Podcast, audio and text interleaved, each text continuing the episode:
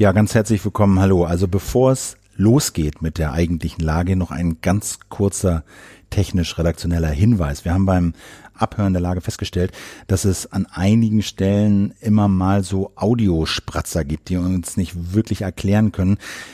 Wir finden, dass es nicht so schlimm ist, dass wir die Folge wegwerfen müssten oder gar neu aufnehmen müssten. Trotzdem ist es natürlich ein bisschen störend. Wir bitten das zu entschuldigen. Am Ende der Sendung wird es, glaube ich, ein bisschen weniger. Wir gehen dem nach und äh, hoffen auf euer Verständnis und hoffen, äh, dass ihr trotzdem den üblichen Mehrwert aus dieser Folge ziehen könnt. Sorry dafür. Äh, nächstes Mal wird wieder mit gewohnter Qualität geliefert. Nun geht's aber los. Willkommen zur Lage der Nation, Ausgabe Nummer 107 vom 24. August 2018 und an den Mikrofonen begrüßen euch wie in fast jeder Woche Ulf Burmeier und Philipp Hanse. Ganz herzlich willkommen. Schön, dass ihr wieder uns heruntergeladen habt auf eure Hörgeräte. Oder gar live hört. Oder ja, gar über live. den Webplayer. Das machen ja auch ein Prozent der Hörerinnen und Hörer, so statistisch. Gibt's ja. immer noch, genau. Ja. Wir bemühen uns an dieser Stelle, ähm, wie gewohnt, die politischen Ereignisse hierzulande und in der Welt etwas zusammenzukehren, äh, darzulegen, was so passiert ist und mit ein bisschen Einordnung, Hintergrund und Meinung genau. äh, und zu das, würzen. Und das macht, wenn ich das nochmal ganz persönlich einfließen lassen darf, das macht einfach wahnsinnig viel Spaß.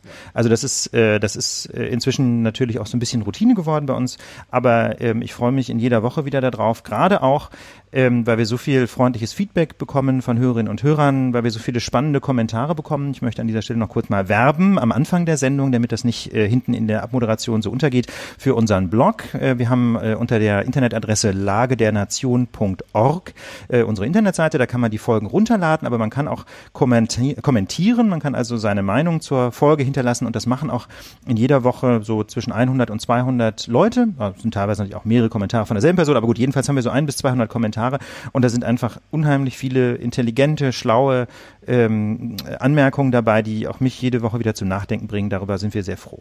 Genau. Wir haben noch einen kurzen Hinweis. Also wir treten ja auch manchmal live auf, äh, demnächst in äh, Neukölln, in Berlin und in Essen. Neukölln ist ausverkauft, Essen gibt's noch irgendwie eine Handvoll Tickets.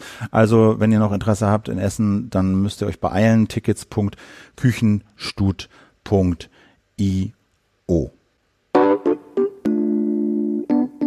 Werbung. Beim Essen, da geht's ja für viele längst nicht mehr nur um Nahrungsaufnahme, um satt zu werden, sondern um eine Art Lebensphilosophie. Ständig tauchen Trends auf, die beim Abnehmen helfen sollen oder das Immunsystem stärken sollen oder schlicht ein langes und gesundes Leben versprechen. Und deswegen verzichten Menschen immer häufiger auf ganz bestimmte Nahrungsmittel. Die essen keinen Fisch, essen kein Weizen, keinen Zucker, trinken keine Milch vielleicht.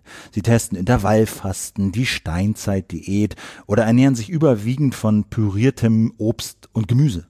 Doch nur wenige Ernährungstrends lassen sich wirklich wissenschaftlich untermauern und sind wirklich so gesund wie erhofft. Welche Diät Ernährungswissenschaftler empfehlen und warum es sich vielleicht lohnt, sich auch mal über Trends hinwegzusetzen, das lest ihr in der Titelgeschichte der Apothekenumschau. Jetzt in eurer Apotheke. Wir danken der Apothekenumschau für die Unterstützung der Lage der Nation. Werbung. Wir kommen zu unserem ersten Thema in dieser Woche und das ist, um eine hinreißende Wortkreation äh, des Spiegel zu zitieren oder von Spiegel Online genau genommen, der Hutbürger. Ein Hutbürger, ein Pegida-Demonstrant äh, in Sachsen, hat ein ZDF-Fernsehteam äh, attackiert und die Polizei eigentlicher Freundin und Helferin, eigentlich zuständig für den Schutz von Rechten und insbesondere auch des Grundrechts der Pressefreiheit. Die Polizei macht sich zum Handlanger von Pegida-Aktivisten, die dieses ZDF-Team angreifen. Das ist ein, äh, ein Vorgang, der uns in dieser Woche einigermaßen schockiert hat. Und wir hören uns zunächst mal an, was der Pegida-Demonstrant Mike G. zu sagen Genau, wir müssen kurz die Szene beschreiben, bevor es losgeht. So. Also, wir müssen kurz die Szene. Also, da versammeln sich in Dresden, äh, kommt Merkel. Ähm, es gibt eine Demo von Pegida und AfD. Ein Team von Frontal 21, ZDF ist vor Ort, erstmal nur der Kameramann und der filmt quasi so über die Straße, wie quasi Demonstranten zum Ort der Veranstaltung gehen. Schon so in Montur mit Deutschlandfahnen und Protestplakaten auf der Und Schulter. Mit dem Hut, mit einem Hut in Deutschland fahren. Sieht so, wisst ihr, so einen, so, einen, so einen typischen Filzhut irgendwie, so einen Schlappfilzhut oder nee, so einen zylinderartigen Hut hat er auf dem Kopf und in Deutschland fahren und dann hat er noch irgendwie so eine Weste an und so. Also so ein ganz Genau. typischer Pegida-Hut. Sch er schlappt aber erstmal so an dieser Kamera vorbei, Richtung, Richtung äh, Demonstrationsort. Und dann sieht er, dass die, das ZDF-Team ihn filmt und das passt ihm überhaupt. Und dann geht er auf die Kamera zu und sagt folgendes. Hören Sie auf, mich zu filmen. Hören Sie auf, mich zu filmen. Geht's doch weiter. Hören Sie auf, mich zu filmen. Sie halten die Kamera direkt auf mich zu. Sie begehen eine Straftat. Sie begehen eine Straftat. Ich hoffe, es ist Ihnen klar, was Sie machen. Sie begehen eine Straftat. Sie haben mich ins Gesicht gefilmt. Das dürfen Sie nicht. Frontalaufnahme. Sie haben eine Straftat begangen. Wir klären das jetzt polizeilich. Ja, doch. Kommen Sie mit zur Polizei. Nein, ich, ich, habe das, ich habe das Recht, Sie festzusetzen, kurzzeitig. So, und dann geht sozusagen dieser Hutbürger, Mike G., wissen wir inzwischen, dass er heißt, geht halt rüber zu Polizisten, die da halt so am Rand stehen und für Ruhe und Ordnung sorgen sollen. Und sagen, und er sagt so, hier, äh, der Typ hat mich gefilmt, Straftat, Anzeige. Genau. Und die Polizeibeamten gehen dem tatsächlich nach, nehmen tatsächlich an, dass hier der Anfangsverdacht einer Straftat bestehe und fangen dann an, die Personalien festzustellen von diesem Fernsehteam. Sie nehmen den, äh, sie verlangen die Presseausweise heraus, äh, prüfen die dann volle zweimal und der ganze Vorgang dauert etwa 45 Minuten. Die sind also jetzt nicht vorläufig festgenommen worden, die, äh, die Journalisten, aber sie konnten eben 45 Minuten da ihre Arbeit nicht machen, äh, weil sie de, de facto eben doch irgendwie festgesetzt waren, weil sie einfach auf ihre Ausweise warten. Mussten kurzzeitig auch auf Weisung der Polizei die Kamera abschalten. Ja, So, Dann hat irgendwann die Kamera auch selber angefangen zu, äh, die Polizei selber angefangen zu filmen. Also man, dieser ganze Vorgang war, war jedenfalls davon gezeigt, äh, gezeichnet oder gekennzeichnet, dass die Polizeibeamten im Grunde sich ganz klar, glasklar auf die Seite von Mike G. und noch einem anderen rechts, rechten, rechtsradikalen Demonstranten geschlagen haben, der wohl diese Anzeige gestatt, äh, erstattet hat. Also so wie das scheint, ist es gar nicht Mike G.'s Anzeige gewesen, sondern die Anzeige noch eines Kumpels Genau, von Mike genau, G. genau. Aber jedenfalls hat die Polizei sich sehr, sehr deutlich auf die Frage, äh, auf die Seite dieser Demonstranten geschlagen. Und ähm, da müssen man, müssen wir natürlich als Lage der Nation jetzt mal einhaken. Ist denn das überhaupt in Ordnung gewesen, was die Polizeibeamten da gemacht haben? Also es gibt eine Riesendiskussion, ne, äh, Pressefreiheit etc. Deswegen wollen wir das hier mal so ein bisschen Schritt für Schritt durchdeklinieren, so ein paar zentrale Fragen, die in unseren Augen da wichtig sind. Das, äh, die erste Frage ist, darf das Kamerateam, darf dieser Kameramann dort filmen? Filmen. Genau, erstmal nur Aufnahmen. filmen, erstmal nur Aufnahmen machen. Genau, und da muss man sagen, glasklar ja, es gibt überhaupt keinen Zweifel, dass diese das Anfertigen dieser Filmaufnahmen von Mike G. und den anderen Leuten, die da schon angefangen hatten zu demonstrieren, auch vielleicht auch noch auf dem Weg waren zur Hauptdemo, aber ebenfalls schon ihre Schilder hochgehalten haben, ähm, das war völlig glasklar zulässig. Es gibt da eigentlich nur eine rechtliche Grenze, äh, nämlich Paragraph 201a des Strafgesetzbuchs, das ist die sogenannte Verletzung des höchstpersönlichen Lebensbereichs durch Bildaufnahmen. Also es gibt ganz bestimmte Ausnahmefälle, wo man eben keine Bildaufnahmen anfertigen darf, nämlich zum Beispiel von einer anderen Person, die sich in einer Wohnung oder in einem gegen Einblick besonders geschützten Raum befindet, darf man eben keine Bildaufnahme herstellen. Ja, also keine Ahnung, jetzt nicht irgendwie dem Nachbarn mit einem Tele ins Wohnzimmer knipsen oder so. Oder dann, zweites Beispiel, eine Bildaufnahme, die die Hilflosigkeit einer anderen Person zur Schau stellt. Ja, also wenn man jetzt irgendwie auf dem Bürgersteig sieht, jemand hat einen epileptischen Anfall, dann kann man den nicht einfach knipsen. Also das sind so diese beiden Ausnahmesituationen, aber die sind hier ja ganz offensichtlich nicht betroffen. Das heißt, das Filmen war völlig in Ordnung. Dieses Gerede, was wir eben auch in dem O-Ton gehört haben, sie Straf- drehen eine Straftat, ja, das ist also, das ist, also ist Quatsch. Ja, so, Quatsch, muss erster man so Punkt. deutlich sagen. So, der, da, davon zu unterscheiden ist die Frage, ob diese Aufnahmen, die man zweifel, die Journalisten zweifellos anfertigen durften, ob die auch veröffentlicht werden dürfen. Genau, und dazu ähm, finden sich die entscheidenden Antworten im sogenannten Kunsturhebergesetz, ein Gesetz, das äh, noch aus der Kaiserzeit stammt, aus dem Jahr 1907, aber in seinen, in seinen Kernregelungen bis heute in Kraft ist. Ähm, und da gibt äh, die Grundregel findet sich da in Paragraph 22, da heißt es nämlich, dass Bildnisse, Klammer auf, auch Fotografien, Klammer zu, nur mit Einwilligung des Abgebildeten verbreitet oder öffentlich zur Schau gestellt äh, werden dürfen. Also grundsätzlich muss man die abgebildete Person fragen und braucht das okay. Aber wie so häufig gibt es von dieser Regel eine Ausnahme. Und die Ausnahmen finden, gibt- äh, sind mehrere und die finden sich in äh, Paragraph 23 des Kunsturhebergesetzes. Ähm, und dort heißt es unter anderem Bilder von Versammlungen, Aufzügen und ähnlichen Vorgängen, an denen die dargestellten Personen teilgenommen haben. Darf man äh, darf man äh, darf man verbreiten, auch ohne zu fragen. Klar, ich kann jetzt nicht irgendwie 500 Leute, die auf einer Demo sind oder auch mal 5000 Leute alle fragen, dann könnte man nie über eine Demo berichten. Aber es gibt doch auch, also da, da, so wie ich das verstanden habe, bedeutet das erstmal, du darfst die Demo filmen. Du Genau. darfst du ein Ja, großes veröffentlichen. äh, Filmen veröf- sowieso, aber, aber- veröffentlichen. Du darfst sozusagen Bilder von einer Demonstration veröffentlichen, ja, die sozusagen diese diese diese diese Veranstaltung abbildet. Was du glaube ich nicht machen darfst, ist sozusagen erstmal per se ranzoomen, ja, und einzelne Teilnehmer Richtig. zeigen. Deswegen heißt es so schön Bilder von Versammlungen, Aufzügen und so weiter, aber eben nicht Bilder von einzelnen Teilnehmern. Und da gibt's dann wiederum auch eine Ausnahme. Einzelne Teilnehmer dürfen aber dann aus der Menge herausgezoomt werden, wenn ihr Auftreten oder ihr Verhalten bei der Demo eigenständigen Nachrichtenwert hat. Und hier würde ich ziemlich eindeutig sagen, wenn Mike G. auf das Fernsehteam zukommt und sie anschreit und dann das Ganze noch zum Gegenstand einer polizeilichen Maßnahme macht, dann hat er sich damit eben aus der Menge ja bewusst herausgelöst. Er hat ähm, ein Verhalten gezeigt, das eben einen eigenständigen Nachrichtenwert hat. Wie gesagt, die innenpolitische Diskussion kocht da hoch zu der Frage, wie hat sich die Polizei verhalten, haben, äh, hat die Polizei einen Rechtsdrall und deswegen darf, ähm, dürfen diese Aufnahmen von Mike G. jetzt äh, auch ziemlich eindeutig öffentlich gezeigt. Also, Zwischenergebnis ist, äh, Film war okay sowieso, aber auch veröffentlichen war okay und, und schon mal gar keine Straftat. So, jetzt ist die Frage, wie soll sich die Polizei bei solchen äh, Vorkommnissen, konkret in diesem, aber vielleicht auch so generell bei solchen Demonstrationen verhalten? Genau, nochmal kurz nur zur Erinnerung. Was sie faktisch gemacht haben, ist die Leute 45 Minuten festsetzen, indem sie eben länglich diese Ausweise kontrolliert haben. Und sie an ihrer Arbeit hindern. Und- die konnten genau. halt in der Zeit nicht arbeiten. Genau, die standen da halt und waren, wurden auch teilweise ja gezwungen, die Kamera auszumachen und so. Und da muss ich ganz ehrlich sagen, von Polizeibeamten, die ja auch immerhin eine jahrelange Ausbildung gemacht haben, äh, von Polizeibeamten kann man erwarten, dass sie einfach wissen, dass Kamerateams im öffentlichen Raum so viel filmen können, wie sie wollen. Das muss ein Polizeibeamter wissen. Das ist das kleine Einmaleins eines Beamten, der bei einer Demo eingesetzt wird, dass er weiß, ähm, Maßnahmen gegen Kamerateams sind im Prinzip nicht in Ordnung. Und das bedeutet, polizeiliche Maßnahmen gegen das Kamerateam waren eindeutig unzulässig. Er hätte, die Polizeibeamten hätten wissen müssen, dass hier keine Straftat begangen wurde durch das, wie der, wie dieser Pegida-Typ äh, meinte, durch das Film ins Gesicht. Also wir hätten die sogenannte Frontalaufnahme. Äh, ja. Genau. Wie, was hätten Sie sagen sollen, als der da ankam? Äh, Was, was, was werfen Sie dem vor? Und er sagt dann so, ja, die haben mich gefilmt. Ja, die sagen müssen, ja, Schicksal. Sie sind ja hier auch bei einer Demo, dürf, da- das dürfen die, fertig.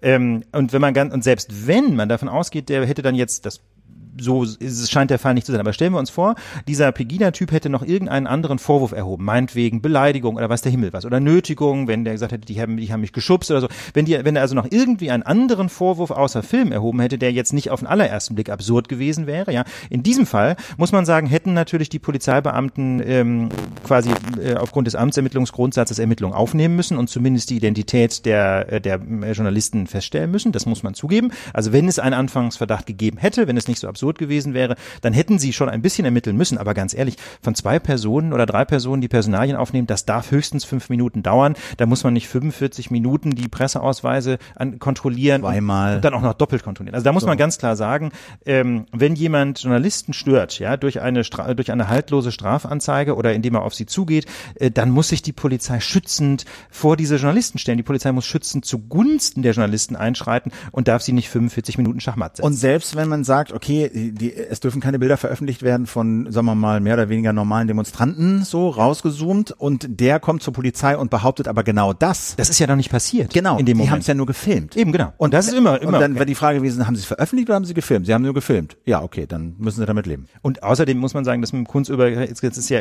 betrifft jetzt erstmal nur die Frage der Rechtmäßigkeit. Das ist auch noch lange keine Straftat, selbst wenn man da die Spielregeln nicht einhält. Also da muss man ganz ehrlich sagen, da, da waren die Polizeibeamten entweder schlecht ausgebildet oder sie haben ähm, ganz bewusst ähm, sich da mit den Pegida-Demonstranten solidarisiert. Und da kommen wir jetzt zu einem Detail, das einige Tage nach diesem Vorfall bekannt geworden ist, äh, das äh, einen so ein bisschen erschaudern lässt, Philipp, nämlich Ne, Der Mann arbeitet für das Landeskriminalamt in Sachsen. Er ist kein Beamter, aber, Aber- er ist angestellt. Er ist angeblich Wirtschaftsprüfer. Der MDR sagt, er hat quasi auch Zugang zum zum Beispiel Ausländerzentralregister. Muss man sich mal vorstellen. Ein Pegida-Demonstrant, ja, der sich nicht zu schade ist, hier Journalisten anzupöbeln und äh, sie einem haltlosen Strafverfahren zu unterziehen. Ja, dieser Mann arbeitet für das Landeskriminalamt in Sachsen, auch wenn er natürlich jetzt in anderen Bereichen tätig ist, aber der Mann soll eigentlich ja schließlich unsere Rechtsordnung schützen. Und der ist, ich glaube, der Wirtschaftsprüfer falsch. Er ist Buchprüfer für Wirtschaftskriminalität. Wirtschaftskriminalität. Also ich verstehe das so, dass er halt Bücher prüft, wenn es da Verfahren gibt gegen Wirtschaftskriminalität. Guckt er da rein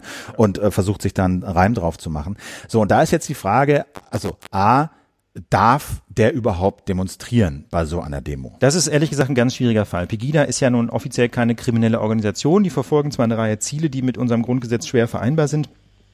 Ja, also gibt da eine ganze Reihe von Inhalten auf Pegida-Demos, die zumindest sehr nahe kommen der Volksverhetzung. Oft, äh, das heißt, man möchte solche Leute eigentlich nicht in Ämtern haben. Ja, also Cem Özdemir zum Beispiel von den Grünen ähm, hat das auf den Punkt gebracht, indem er sagte, wer für den Schutz unseres Grundgesetzes zuständig ist, hat bei Organisationen und Parteien, die gegen unsere Verfassung kämpfen, nichts verloren, auch nicht in der Freizeit.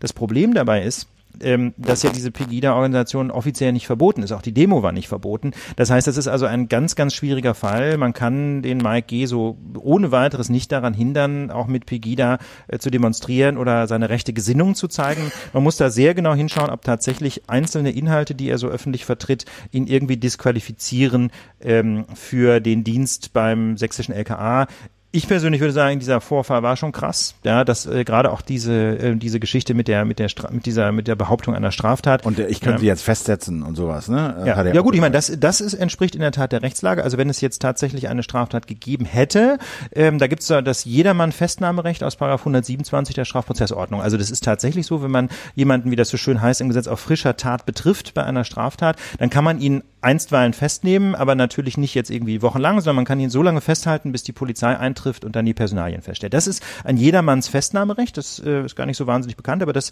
ähm, das besteht tatsächlich. Insofern, das ist nicht abwegig, ähm, dieses Festnahmerecht, aber es, äh, das besteht natürlich nur, wenn tatsächlich der Anfangsverdacht einer Straftat besteht. Und ähm, genau, um, an, daran fehlte es. Und die, die andere Frage ist jetzt, ähm, also gut, demonstrieren wahrscheinlich durfte er. Die andere Frage ist, ähm, und die stehen natürlich so ein bisschen im Raum, kannten die sich?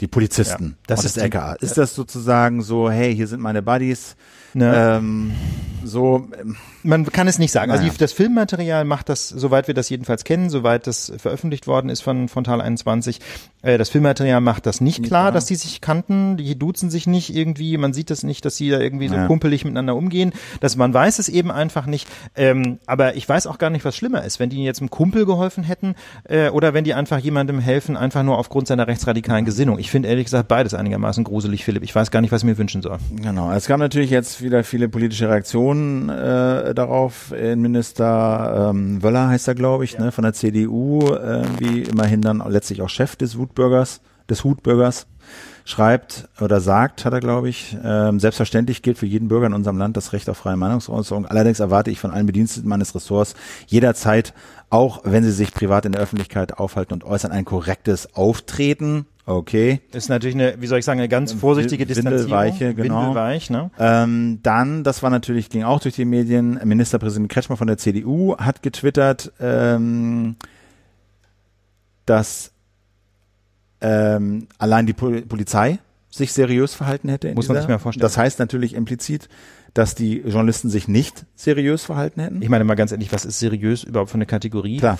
Ne? Und man, in dieser Situation ist es also rechtlich betrachtet eindeutig, dass die Polizei sich rechtswidrig verhalten hat und äh, da sich so schützend vor die Beamten zu stellen, das ist aus meiner Sicht äh, ein grober Fehler, denn natürlich ist es grundsätzlich richtig, ähm, seine Mitarbeiterinnen und Mitarbeiter zu stärken, aber eben nur solange die sich auch rechtmäßig verhalten. Und wenn die sich derart daneben verhalten, wie das die Beamten in dieser Situation gemacht gemacht haben, finde ich, dann müsste ein Ministerpräsident äh, auch das reflektieren. Er kann nicht eindeutig sich auf die Seite derjenigen schlagen, die in dieser Situation sich falsch verhalten. Ja, das haben. hat ja auch Martin Dulich gesagt, äh, Wirtschaftsminister und stellvertretender Ministerpräsident ne, in Sachsen, äh, diesmal aber von der SPD. Und der hat gesagt, ne, also äh, er meint, sich einfach so kritiklos eben vor diese Beamten zu stellen, das richtet eher Schaden an.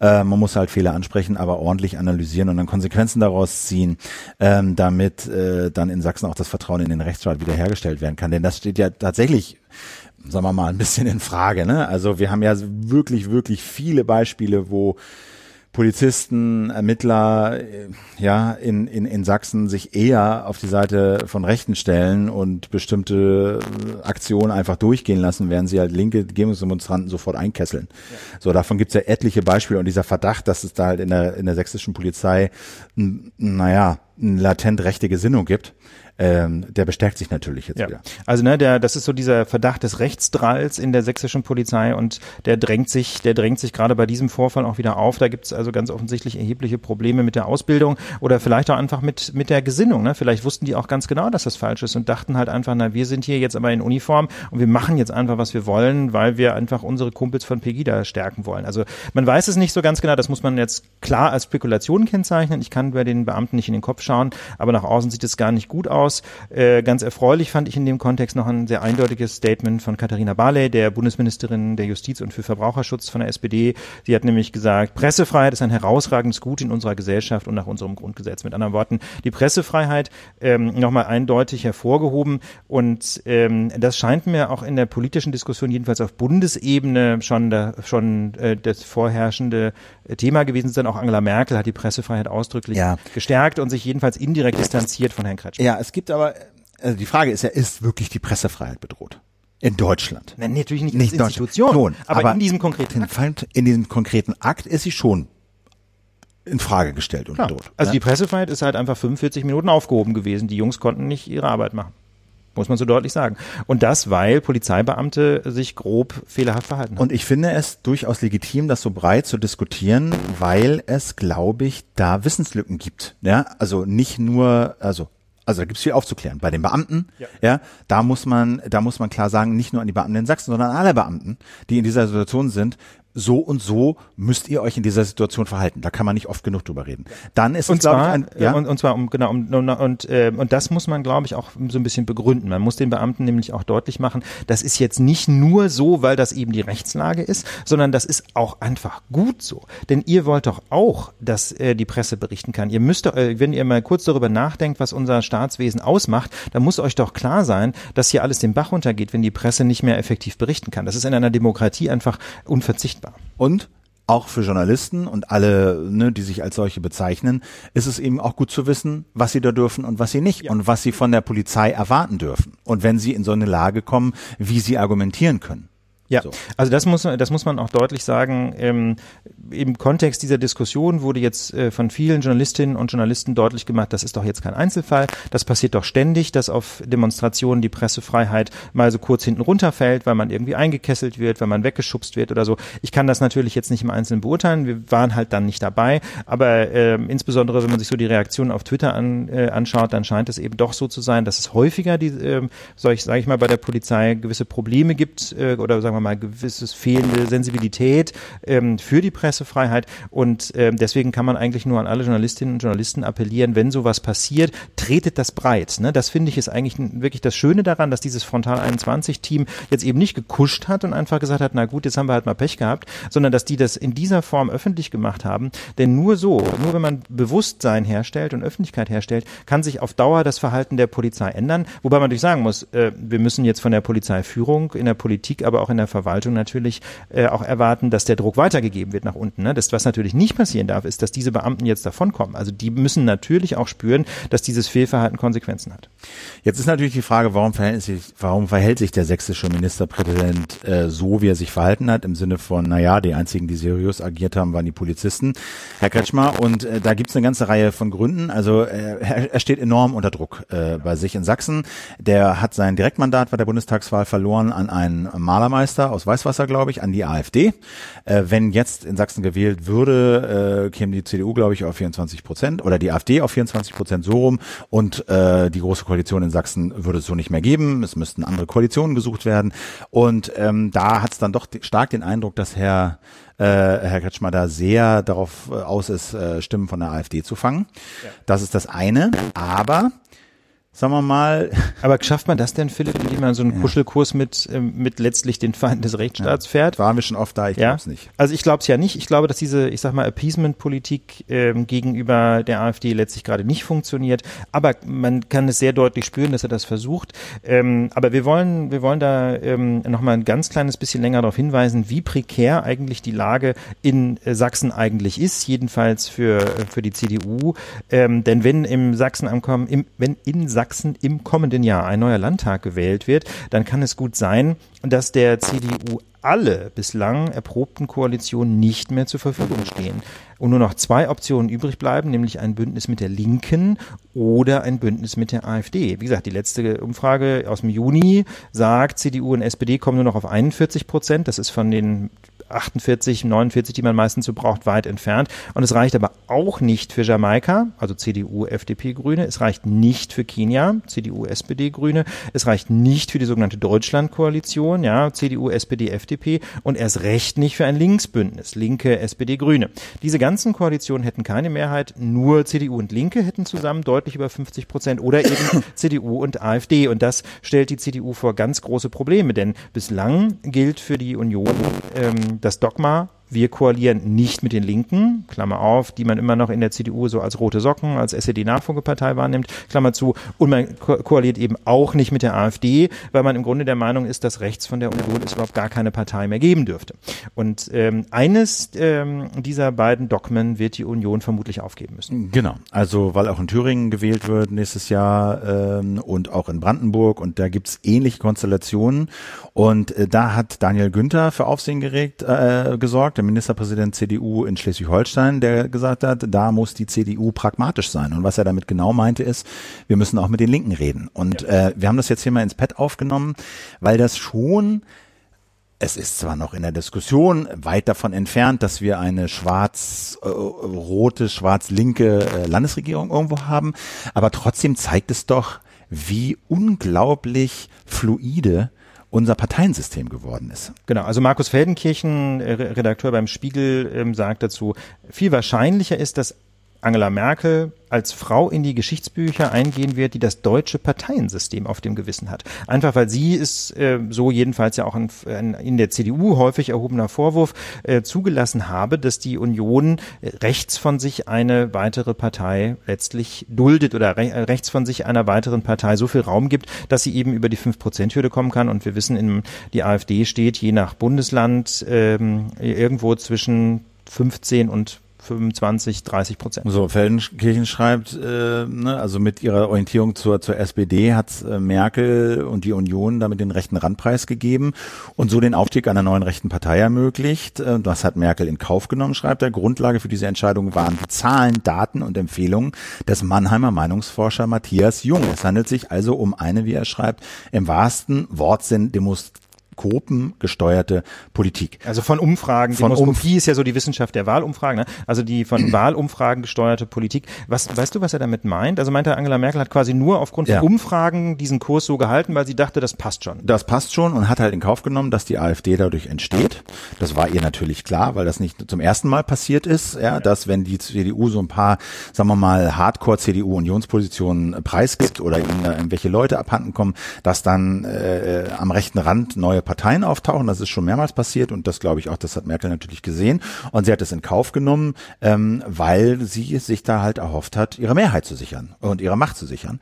Ähm, Finde ich, das kann man durchaus nachvollziehen. Die Frage ist jetzt nur, äh, wenn jetzt tatsächlich Union und, und, und, und Linke anfangen sollten, miteinander zu reden und am Ende vielleicht sogar eine Koalition zu schließen, dann kann man ja auf der einen Seite sagen, naja, ist doch schön, alle, alle Demokraten, alle, alle, alle, alle Demokraten können miteinander, warum sollen die nicht miteinander reden, wenn die sich einig werden in zentralen Punkten, warum sollen die dann nicht eine Koalition schließen. Ja, das kann man, so könnte man natürlich argumentieren. Das Problem ist aber natürlich, dass äh, Parteien nicht zuletzt für ihr Profil gewählt werden, also für bestimmte Werte, die diesen Parteien als im Prinzip unverzichtbar gelten. Und das Problem ist halt, dass die Abgrenzung von der sogenannten SED-Nachfolgepartei, die Linke, eines der wenigen identitätsstiftenden Themen ist, die äh, der CDU noch geblieben sind. Ja, die Wehrpflicht ist im Prinzip gefallen, ähm, die Atomkraft ist gefallen. Das heißt, es bleibt nicht mehr so wahnsinnig viel über vom ehemaligen äh, und genau der, der, der quasi das Eintreten gegen die Ehe für alle ist gefallen. Das heißt also, es bleibt nicht mehr so wahnsinnig viel über vom Markenkern der Union. Und, ähm, und da äh, fällt es einfach wahnsinnig schwer, dieses Dogma, wir treiben es nicht mit den Linken, jetzt mal etwas platt formuliert, äh, dieses Dogma aufzugeben, denn äh, das könnte eben dann weiter Menschen, den Rechtspopulisten äh, in die Arme treiben. Und deswegen hat Herr Kretschmer, eben der viel gescholtene Ministerpräsident von Sachsen, die Diskussion über eine Zusammenarbeit mit der Linken jetzt auch schon für abseitig erklärt. Ja, ich, ich glaube auch, dass das einfach keine gute Idee wäre. Ich glaube einfach, dass es keine gute Idee wäre, wenn wenn wenn wenn die wenn die wenn das so verwässert, weißt du, die müssen ja unglaubliche Kompromisse machen, äh, damit die überhaupt zusammenfinden. Äh, Ob es dann funktioniert am Ende ist nochmal die ganz andere Frage. Aber ich glaube, da würde da würde wirklich auch so ein bisschen das wäre einfach beliebig. Also wie, Ja, das wäre wirklich völlig be- beliebig. Dann würde sich das Parteiensystem in so eine total beliebige äh, Masse auflösen. Ja. Der, genau, das ist, das ist der Punkt Profil, ne, den Ja. ich gerade schon Ja. zitiert habe. Man muss einfach wenigstens im Groben wissen, wofür eine Partei steht. Und das Problem ist, dass eben Union und Linke sich bei so gut wie gar nichts einig sind. Das heißt also, die Parteiprogramme sind, ich habe das natürlich jetzt nicht Punkt für Punkt abgeglichen, aber the big picture ist, dass die, dass die sich so gut wie nirgendwo einig sind. Ähm, das heißt also, wenn man die dann zusammenzwingt in so eine Koalition, dann würde sich das Profil beider Parteien weiter total abschleifen und im Zweifel würde das äh, Wähler beider Parteien total verstören. Ähm, wir haben das im Kontext der, der, wie soll ich sagen, der Koalitionsarithmetik nach der letzten Bundestagswahl schon mal erörtert, ähm, wie man, wie man quasi das schaffen kann, wenn man sehr unterschiedliche Programme hat, da noch was zu finden. Man kann dann halt entweder versuchen, quasi in der ganzen Breite jeweils bei jedem einzelnen Sachthema irgendwie einen Mittelweg zu finden. Das ist total schwierig, dann bleibt gar nichts über. Ähm, der einzige Weg eigentlich, wie man das dann noch schaffen kann, quasi Profil zu bewahren, ist, dass man halt sagt, wir machen sektorspezifisch mal Unionspolitik und mal linke Politik. Das wäre der einzige Weg, dass man, dann könnte nämlich die Union sagen, also wir machen Beispiel, ja, wir machen weiter Law and Order in der Innenpolitik, dafür darf die Linke aber eine total mieterfreundliche Sozialpolitik machen und da müssen dann äh, die Unionspositionen, die normalerweise ja eher auf Vermieterseite stehen, müssen dann da mal hinten runterfallen. So könnte man versuchen, das so auszugleichen, dass dann eben trotzdem beide Parteien noch ihr Profil jedenfalls in bestimmten Sektoren waren. Aber Philipp, ich bin völlig bei dir, ähm, das wäre extrem schwierig und das würde beiden Parteien extrem schaden. Auf, dann bliebe tatsächlich nur eine Koalition CDU-AfD.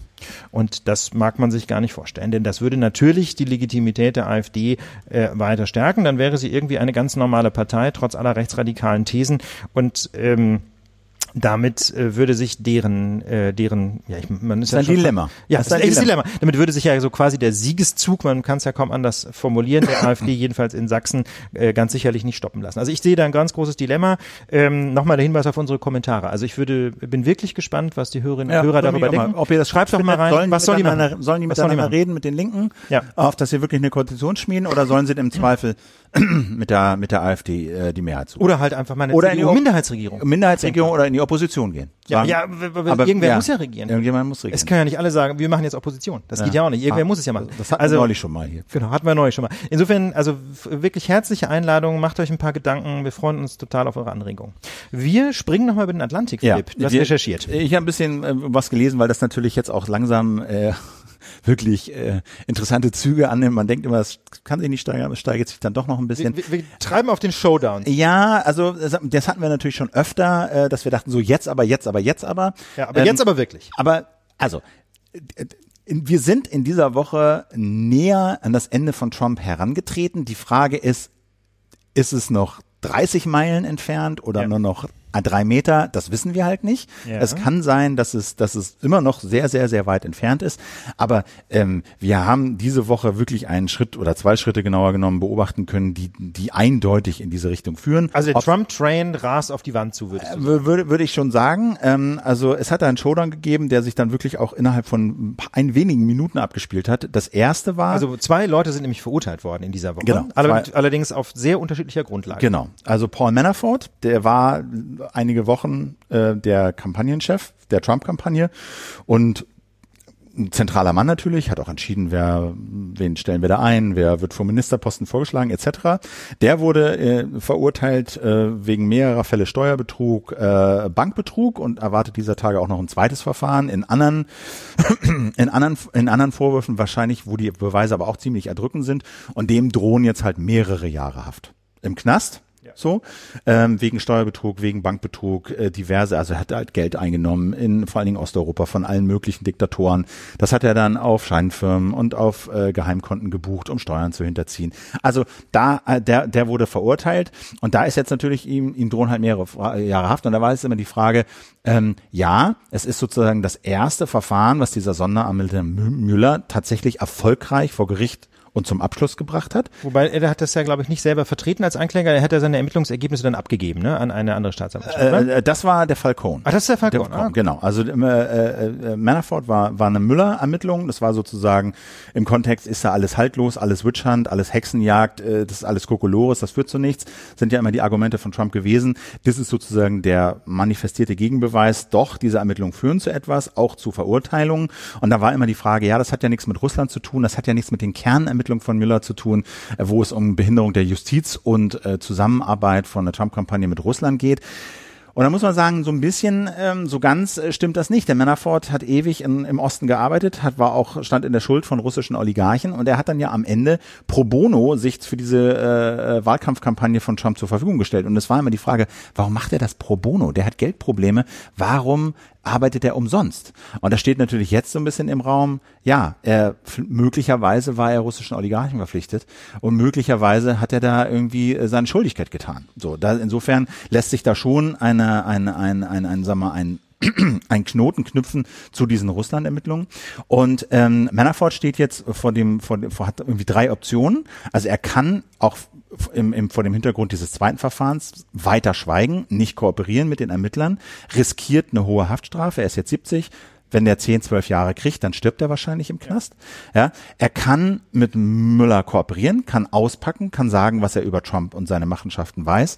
Da kann er mit einer Strafminderung rechnen, auf ein paar Jahre, kann hoffen, dass er noch lebend aus dem Knast rauskommt. Oder er kann schweigen und hoffen, dass Trump ihn begnadigt. Das sind jetzt sozusagen seine Optionen. Ähm, und die Frage ist jetzt, für Müller wäre es natürlich ein Riesending, wenn äh, Manafort auspacken würde. Ähm, die Frage ist jetzt so ein bisschen, wie wahrscheinlich ist es, dass Trump ihn begnadigt, was er machen kann. Ja. Er hat jetzt ein paar Mal gesagt, dass Manafort doch ein toller Typ ist, im Gegensatz zu Cohn, der ausgepackt hat, der geflippt ist. Da reden wir gleich noch drüber. Es deutet so ein bisschen in die Richtung, als würde Trump durchaus erwägen, ihn zu begnadigen. Gut, ähm, das wird dann wieder selbst einen ziemlichen Wind verursachen. Aber ähm, der eigentlich wirklich noch viel interessantere Fall ist der von Michael Cohen. Das war der private Anwalt äh, von äh, Donald Trump. Und der hat quasi zur selben Zeit in Manhattan, in New York, sich schuldig bekannt, dass er nicht nur Steuern hinterzogen hat und Banken belogen hat und Bankbetrug begangen hat, sondern er hat gestanden, quasi gegen Gesetze der Wahlkampffinanzierung verstoßen zu haben, und zwar auf Anweisung und mit Wissen von Donald Trump. Also er hat sozusagen ja. äh, vor einem Gericht ausgesagt, Donald Trump hat mich angewiesen, Gesetze zu brechen, und ich habe das getan.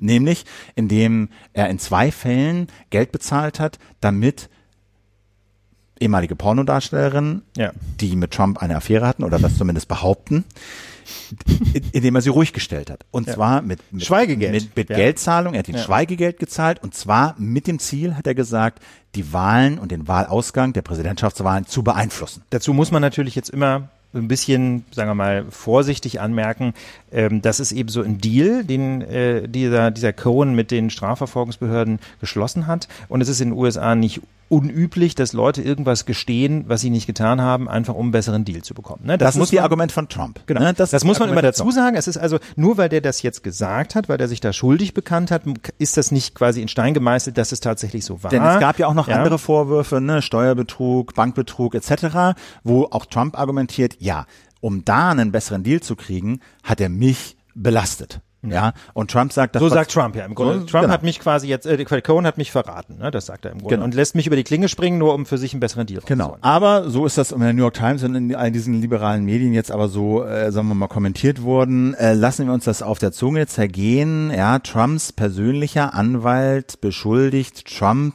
ähm, ein Verbrechen begangen zu haben.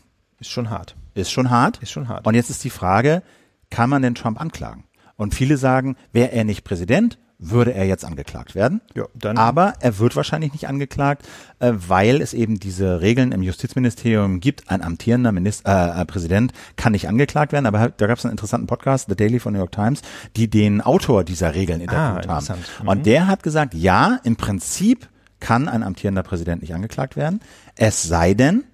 Der Sonderermittler Müller geht zu Justizminister oder Mhm. Rosenstein, seinem Vertreter in diesem Fall, weil der Justizminister sich daraus zurückgezogen hat wegen Befangenheit. Er geht zu Rosenstein und sagt, hier, ich habe ermittelt XYZ, ich will den Präsidenten anklagen. Mhm. Und Rosenstein sagt ja, Dann wird er angeklagt. Dann wird er angeklagt. Rosenstein sagt nein. Dann landet das vor dem Kongress, damit Ah, sozusagen okay. dieser Disput, ja, Ja. es gibt einen Sonderermittler und der hat viele Fakten zusammengetragen, die, von denen er glaubt, dass sie ausreichen, um den Präsidenten anzuklagen und das Justizministerium, also die Exekutive sagt, nö, nö, nö, nö, nö, das lassen wir mal, damit dieser Disput sozusagen nicht im, im Orkus verschwindet, im Ja. Geheimen verschwindet, landet das vor dem Kongress und die beiden werden befragt und müssen aussagen und es ist Ach, öffentlich da gibt es sogar ein richtiges Verfahren dann dafür. laut dem Autor dieser Regeln in diesem Podcast. Mhm. Okay. So, das fand ich irgendwie ganz interessant.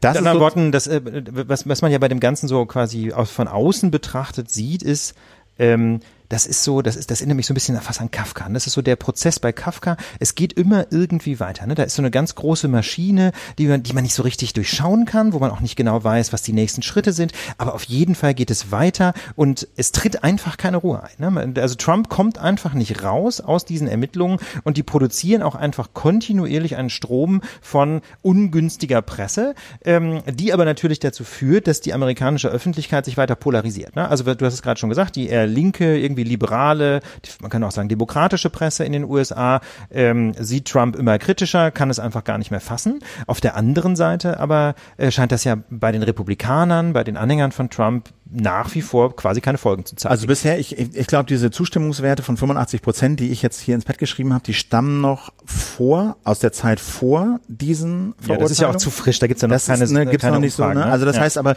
die, die, die Zustimmung unter den republikanischen Wählern zu Trump ist sehr groß und das führt halt dazu, dass die Republikaner äh, im, im Kongress, also im Senat und Repräsentantenhaus, extrem vorsichtig sind, ja, ähm, weil das wäre natürlich jetzt die nächste Frage. Impeachment ist sozusagen nicht eine juristische Anklage von Ermittlern und äh, und Justiz, sondern eine politische Anklage. Haben wir auch schon oft drüber geredet des des Kongress, der der Abgeordneten. Ähm, wir werfen dem Präsidenten schwere Vergehen, schwere Verbrechen äh, etc. vor. Gibt's äh, eine Regeln, die da gegeben sein müssen? Dann kann das äh, kann das Repräsentantenhaus wie ein Gesetz so eine Art Antrag auf Impeachment einbringen. Dann gibt's Anhörungen, Anhörungen, Anhörungen und am Ende ein Beschluss, ja, wir wollen, dass der Präsident geht. Dann landet das vom Senat und der muss mit zwei Drittel Mehrheit dem zustimmen. Selbst wenn die Demokraten bei den Midterms jetzt im Herbst, ja, die Mehrheit im Repräsentantenhaus übernehmen sollten und so ein Impeachment-Verfahren einleiten sollten, ist es extrem unwahrscheinlich, dass der Senat mit zwei Drittel zustimmt, weil der bis auf weiteres in, in, in den Händen der Republikaner ist. Aber trotzdem gibt es diese Diskussionen und die Diskussionen werden lauter. Ich würde sagen, noch sind wir nicht da, ja, aber ähm, die, die das verfolgen und die, die das verfolgen werden, speziell wenn die Demokraten die Mehrheit im Repräsentantenhaus erlangen sollten, was durchaus möglich ist, die kriegen natürlich neues Futter. So, ne? Und die Ermittlungen gehen weiter. Ich meine, der hat jetzt sein erster, äh, der Müller hat seine erste, seine erste Verurteilung erreicht. Er hat äh, ganz zentrale vier, fünf Figuren, Mitarbeiter dazu äh, bekommen zu flippen, sozusagen sich schuldig zu bekennen äh, und dafür mit den Ermittlern zusammenzuarbeiten. Da wissen wir noch nicht genau, was da rausgekommen ist. Aber die Ermittlungen laufen auf Hochtouren, so viel glaube ich kann man sagen. Und man darf gespannt sein, was da noch so alles rauskommt. In der Tat. Und wie gesagt, es ist Kafkaesk, ja. Es geht einfach immer irgendwie weiter. weiter. und es ist auch einfach keine Auflösung äh, in Sicht. Ne? Also Müller macht weiter und es verstricken sich auch immer neue Personen in diesen ganzen Komplex. Ja, genau. Und äh, Jeff Sessions hat sich jetzt auch nochmal gemeldet, der Justizminister, wo Trump ihm im Fernsehinterview vorgeworfen hat, jetzt nach den Verurteilungen, so nach dem Motto, Jeff Sessions hat äh, noch nie das Justizministerium im Griff gehabt. Da hat Jeff Sessions gesagt, ich habe das im Griff gehabt, seit ich eingeschworen wurde und ich werde äh, quasi alles dafür tun, um äh, die Arbeit des Justizministeriums gegen, äh, wie er sagt, da, äh, impro improbable, also unangemessene äh, politische ähm, Einflussnahmen äh, in Schutz zu nehmen. Also äh, der scheint zumindest öffentlich nicht gewillt, äh, Trumps Druck da standzugeben und womöglich diese diese Ermittlungen einzustellen. Ja, also ähm, das glaube ich, das war diese Woche. Ich hoffe, das hat so ein bisschen einen Überblick gegeben. Also Trump ist jetzt sozusagen direkt impliziert in ein Verbrechen. Ähm, und äh, was normalerweise zu einer Anklage gegen ihn führen würde, das ist schon ein neuer Schritt. Das alleine ist schon ein neuer Schritt. Wir haben noch ein kleines Thema aus dem Inland, Philipp, und zwar resultiert das so ein bisschen aus dem doch interessanten Sommer, den wir in den letzten Wochen erlebt haben, mit extrem wenig Niederschlägen. Äh, Das wirkt sich natürlich auch auf die Landwirtschaft in Deutschland aus und führt hier und da zu Ernteausfällen.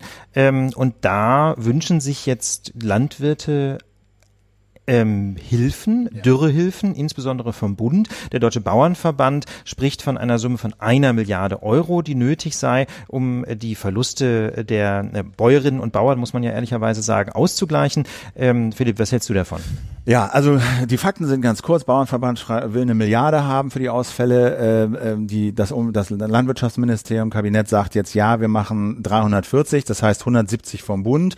Und die zahlen wir aber nur, wenn die Länder auch 170 Millionen Euro dazu zahlen. Also etwa ein Drittel dessen, was der Bauernverband, Bauernverband. Verlangt. Ja. Genau. Ähm, Betriebe müssen halt, das gibt's nicht für alle, sondern da soll maximal die Hälfte der Verluste halt ausgeglichen werden. Die Betriebe müssen nachweisen, dass sie im, Vor im Vergleich zum Vorjahr 30 Prozent weniger Ernte hatten. Also für mich, und deswegen habe ich das hier auch nochmal reingenommen, für mich gibt's da so ein paar Fragen, und da würde mich auch mal in, in, den Kommentaren interessieren, wie ihr das seht. Also ich finde, da sind so ein paar Fragezeichen dabei. Worauf basieren eigentlich diese Ernteausfälle, ja, diese Milliardenforderung? Der Bauernverband ist ein Lobbyverband, ja, der hat ein extremes Interesse daran, diese Ernteausfälle hoch zu jazzen. Ja, ja? Das, das ist quasi das Ende der Landwirtschaft in Deutschland. So, ja? ja? Also alle Bauernhöfe pleite so. Jetzt mal etwas überspitzt formuliert. Ich weiß nämlich gar nicht, ob das tatsächlich so dramatisch ist, denn ähm, wenn die Ernten schlechter ausfallen, steigen natürlich auch die Preise. Das heißt also nur, wenn man jetzt, ich sag mal, meinetwegen 25 Prozent weniger erntet oder das auch 30, ist nicht, das ja? mach's nicht so beispielhaft, sondern ganz konkret. Also das Ministerium sagt ja, Ernte, glaube ich, bei Weizen und Roggen minus 35 bis 25 bis 31 Prozent lokal bis 70, ne, das ja, schwankt. Gut, klar, wenn irgendwo aber, mal, ne? aber im Schnitt ist das ja. so die Größenordnung. Gleichzeitig steigen aber die Preise von Roggen und Weizen um plus 30 Prozent. Mit anderen Worten, der Umsatz, die Einnahmen der Landwirte könnten möglicherweise plus minus null sein. Dann fragt man sich, warum muss da jetzt noch eine Milliarde Steuergeld drauf? Ja, und wird das irgendwie in diese Hilfen mit einberechnet? Zum Beispiel, du kannst ja sagen, okay, ich habe 30 Prozent weniger Ernte im Vergleich zum Vorjahr, ich bin aber ein Weizen-Roggenbauer, die Preise sind gestiegen, ja, so, äh, also da, das habe ich noch nicht so richtig verstanden und das scheint mir doch, ja, alle sagen irgendwie, äh, die, die Landwirtschaftsministerin ist da gegen den Bauernverband aufgestanden und äh, hat da hat da Farbe bekannt. Aber ehrlich gesagt, so einfach ist das, glaube ich, nicht. Ich glaube, nee. so einfach ist es nicht. Und es gibt ja auch viele Agrarökonomen, die sagen, also Unternehmen, die ein Jahr Trockenheit irgendwie in die Bedouille bringen, bei denen gibt's ganz andere Probleme. Ja, äh, die haben vielleicht äh, wie vielleicht schon generell ein bisschen äh, falsch gewirtschaftet, wenn ein Jahr Dürre sie da in, in, in Bedouille bringt. Jetzt sagen einige Bauern, ja, es hat aber auch im Vorjahr schon Probleme gegeben mit zu viel Regen und zu viel Hitze. Also ich weiß nicht. Ich bin da, ich bin da skeptisch. Ich habe das, ich also mein. Also ich, ich finde, ich, ich finde, das ist jetzt, das finde ich, das ist mir persönlich ja. jetzt wiederum ein bisschen zu holzschnittartig, weil ich es ich glaube, wir können es beide letztlich nicht so wirklich beurteilen. Was ich schon häufig gelesen habe, ist einfach, dass quasi die Rücklagen von vielen landwirtschaftlichen Betrieben einfach relativ dünn sind, weil die wirtschaftliche Lage generell nicht so einfach ist. Insofern hätte ich jetzt ein Problem damit zu sagen, hier selber schuld, hätte da halt mehr sparen müssen.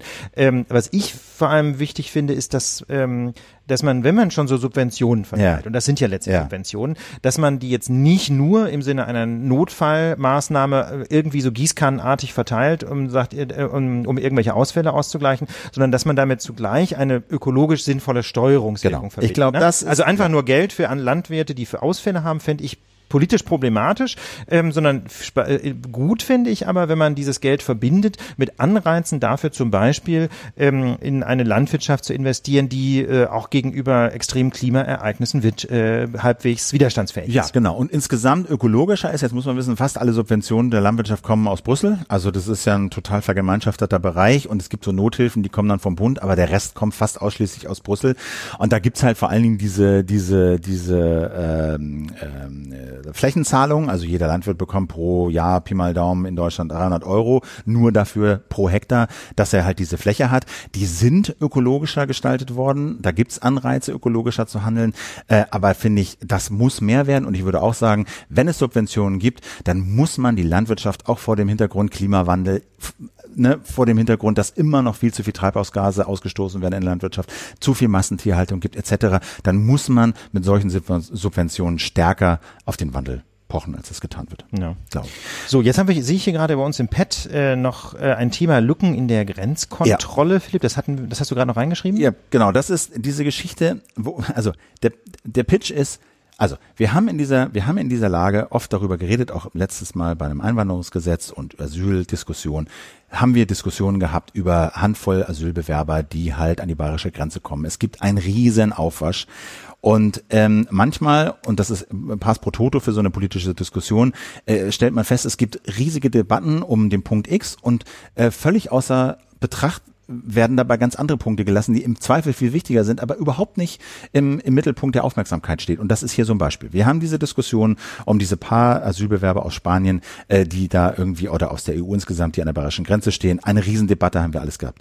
Wir haben jetzt ähm, im September äh, sozusagen geht an den Start eine Regelung, wonach Deutsch, äh, also alle also mal Passagiere, die von Deutschland ins Ausland fliegen oder von vom Ausland nach Deutschland fliegen, dass deren Daten, deren Passagierdaten alle und komplett und immer ans BKA geliefert werden. Und zwar 60 Punkte. Das geht von Name, E-Mail bis zu Zahlungsdaten, aber hin bis zu Name des Sachbearbeiters im Reisebüro, in dem ich das gekauft habe. Ja, und damit, dazu muss man sagen, das ist jetzt keine deutsche Spezialität. Das Nein. geht zurück wiederum auf eine Regulierung aus, äh, aus Brüssel. Das ist also eine EU-Richtlinie über die sogenannte Passenger Name Records Regulierung. Das heißt also, äh, oder direkt, ich weiß gar nicht, ob es jetzt eine, ob es eine Richtlinie oder eine Doch, Verordnung ist. Richtlinie, Eine Richtlinie, ne? Richtlinie. Passenger Name Records Richtlinie.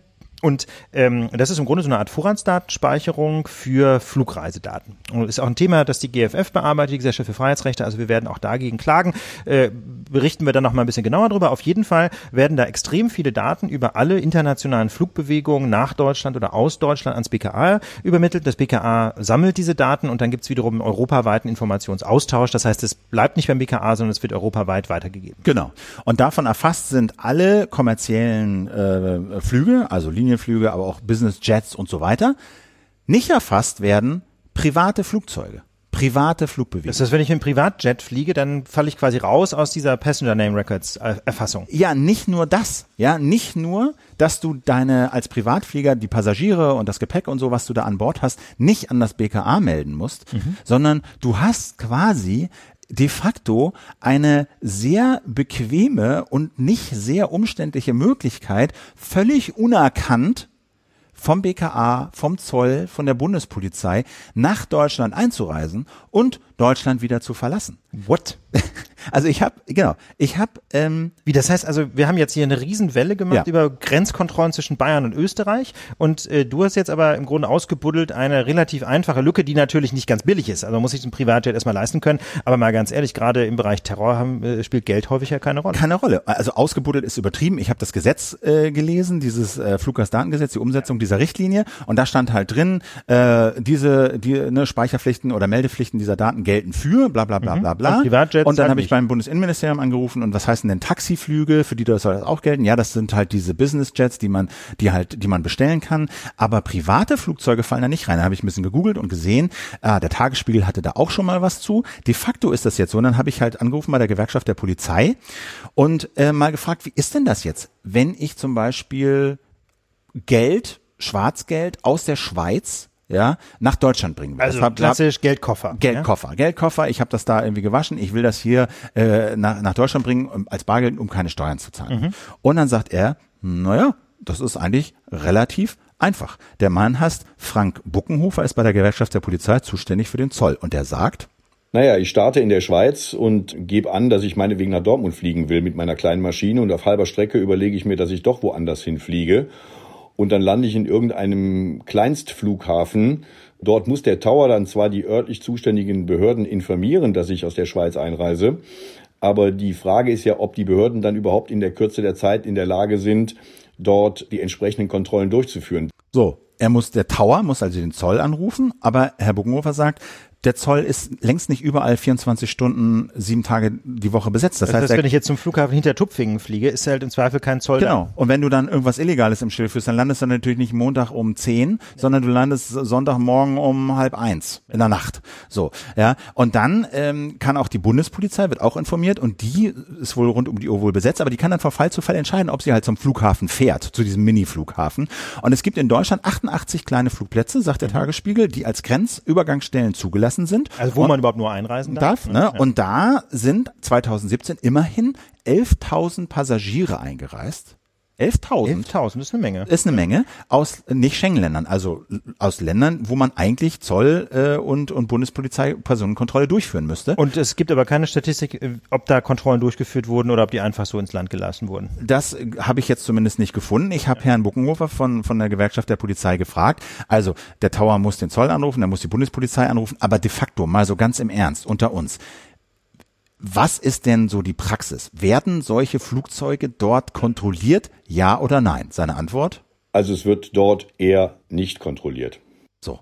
Die, die, die Bundespolizei sagt, ja, wenn wir nicht da sind, dann gibt es halt Hilfs, Hilfspolizeibeamte, die bestellt werden. Ja, ähm, wenn dann halt der Einsatz von Polizeivollzugsbeamten da unwirtschaftlich ist. Das machen aber an vielen Flughäfen dann die örtliche Flugleitung. Nicht zu glauben. Die haben aber dann keinen Zugriff auf Fahndungsdatenbanken, sondern die können dann einfach in die Pässe gucken und müssen irgendwie entscheiden, ja, ähm, äh, äh, ja, äh, ja, sieht irgendwie okay aus oder nicht oder doch. Und dann reisen die ein.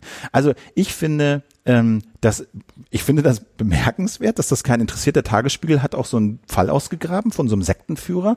Äh, Brasilianer selber hat irgendwie so eine Sekte in Angola und äh, die, der hat wohl über Jahre nach Portugal auf so einen Mini-Flughafen irgendwie bei Lissabon jedes Jahr fünf Millionen Euro in Bar fliegen, fliegen lassen, bis das dann aufgeflogen ist.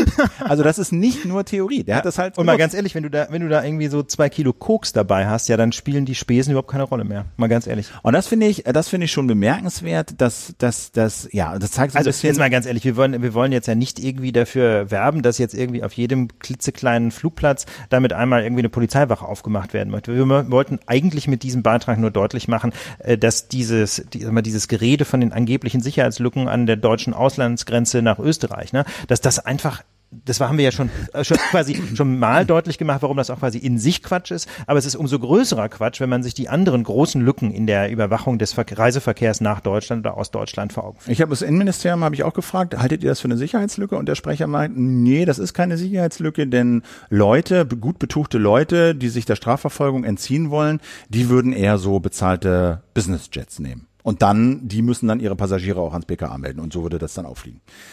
Ist eine Argumentation, die ich nicht nachvollziehen kann. Aber Weil- wir lassen das mal so stehen. Ja, wir lassen Wir es so das stehen. so Ihr, ihr könnt das ja Vielleicht mal. hat, das, das, hat das Innenministerium, das ja, sollte man nie vergessen, auch ein Heimatministerium ist, einfach da die besseren Erkenntnisquellen. Vielleicht. In diesem Sinne. Ich würde denken, Philipp, wir haben die Lage Nation Ja. für diese Woche abschließend und erschöpfend bearbeitet. Gibt es noch irgendwas, worauf wir hinwissen? Nö. Nö, wie gesagt, wir freuen uns auf die Kommentare, das haben wir ja genau. mehrfach gesagt. Ach genau, und wenn, äh, wenn euch die Lage der Nation gefallen hat, wenn die Sendung euch eine Bereicherung ist für euer Wochenende und einen Start in die Woche, dann würden wir uns sehr freuen, wenn ihr uns ein paar Sternchen hinterlasst bei iTunes. Das hilft uns einfach dabei, gefunden zu werden. Ähm, genau. Kommentare bei iTunes sind so ein bisschen undankbar, weil freuen wir uns natürlich auch, wenn ihr was Nettes schreibt, nur wir können nicht darauf antworten. Also wenn ihr irgendwie Kritik und Anregungen habt, am liebsten bei uns selber im Blog, dann können wir euch was dazu schreiben. Genau, äh, für diejenigen, die kein Abo haben, die haben halt in dieser Lage Werbung gehört. Genau. Wenn euch das nicht genehm ist und ihr Werbung loswerden wollt, dann könnt ihr das machen, indem ihr ein Küchenstudio Plus, de facto ein Lage Plus Abo abschließt. Das Geld kommt ausschließlich der Lage äh, zugute. Findet ihr bei Küchenstudio slash Plus. Ähm, kostet halt 50, äh, 50 im Jahr und äh, 5 im Monat. Dann bekommt ihr die Pre-Show ein bisschen dazu und äh, ihr seid die Werbung los. So viel vielleicht dazu. Danke fürs Zuhören. Wir wünschen euch eine schöne, erfolgreiche, gesunde, liebevolle Woche. Und weil jetzt erst Freitag ist, auch noch ein schönes Wochenende. Wir freuen uns sehr, dass ihr die Lage hört. Empfehlt uns weiter, macht es gut und bis bald. Bis dann. Tschüss.